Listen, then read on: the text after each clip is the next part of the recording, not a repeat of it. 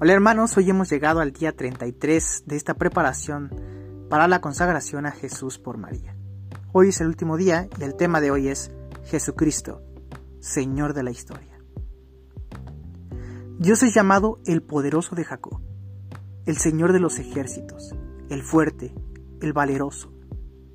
Si Dios es todopoderoso en el cielo y en la tierra, es porque Él los ha hecho por tanto, nada le es imposible y dispone a su voluntad de su obra. Es el Señor del universo cuyo orden ha establecido que le permanece enteramente sometido y disponible. Es el Señor de la historia, gobierna los corazones y los acontecimientos según su voluntad. El actuar con inmenso poder siempre está en tu mano, Señor. ¿Quién podrá resistir la fuerza de tu brazo?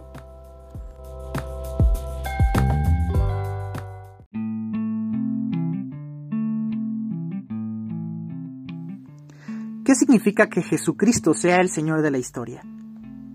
La certeza que nos da el señorío de Jesús tiene aplicaciones muy prácticas para la vida. Creyendo esto firmemente podemos estar plenamente seguros de que al final el Señor triunfará y las puertas del infierno no prevalecerán contra ella, contra la Iglesia, contra la humanidad redimida por su sangre. Este señorío implica cuatro cosas.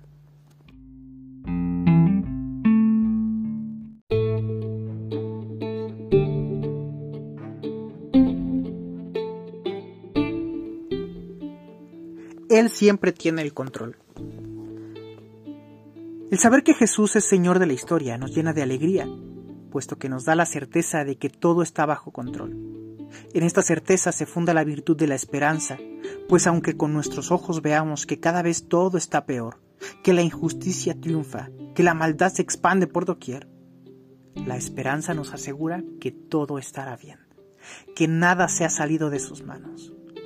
No es que Dios quiera todo lo que sucede, sino que misteriosamente conduce la historia de tal modo que nunca nada estará fuera de su control. La esperanza humana se funda en cálculos, en estadísticas, en tendencias. Vemos que la tendencia muestra cambios. Entonces decimos que las cosas cambiarán. La esperanza cristiana dice, Dios está triunfando. Aunque le veamos crucificado, muriendo como un delincuente, resucitará. Creemos firmemente que Dios es el Señor del mundo y de la historia, pero los caminos de su providencia nos son con frecuencia desconocidos. Solo al final, cuando tenga fin nuestro conocimiento parcial, cuando veamos a Dios cara a cara, nos serán plenamente conocidos los caminos por los cuales, incluso a través de los dramas del mal y del pecado, Dios habrá conducido su creación hasta el reposo de ese Shabbat definitivo en vista del cual creó el cielo y la tierra.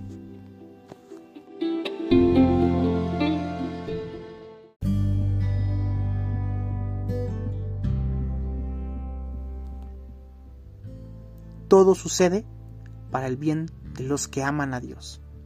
Por muy malas que nos parezcan las cosas, estemos seguros de que esto sucede para nuestro bien si es que amamos a Dios. Esa es la condición para tener la certeza de que todo, por malo que nos parezca, sucede para nuestro bien, debemos amar a Dios y estar dispuestos a aceptar lo que Él disponga para nosotros. Lo que hoy es una desgracia, mañana será una bendición. Lo que hoy nos hace llorar, mañana nos hará reír. Los que van sembrando con lágrimas cosechan entre gritos de júbilo. Así con el tiempo se puede descubrir que Dios en su providencia todopoderoso puede sacar un bien de las consecuencias de un mal, incluso moral, causado por sus criaturas. No fueron ustedes, dice José a sus hermanos, los que me enviaron acá, sino Dios. Aunque ustedes pensaron hacerme daño, Dios lo pensó para bien, para hacer sobrevivir un pueblo numeroso. Del mayor mal moral que ha sido cometido jamás, el rechazo y la muerte del Hijo de Dios, causado por los pecados de todos los hombres, Dios, por la superabundancia de su gracia, sacó el mayor de los bienes, la glorificación de Cristo y nuestra redención. Sin embargo, no por esto el mal se convierte en un bien.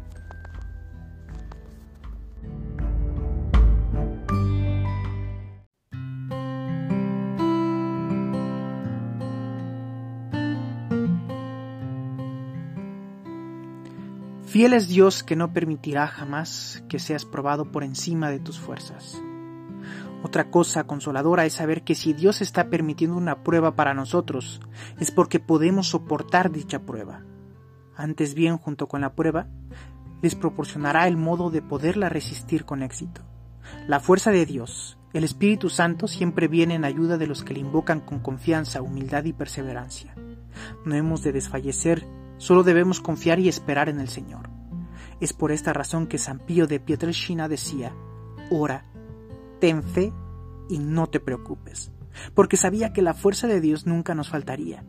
Es bien conocido el dicho que reza, no hay mal que dure cien años, ni cuerpo que lo resista. Todo va a pasar. Lo que ahora nos hace llorar será mañana un recuerdo, porque Dios nos ayudó a salir de esto.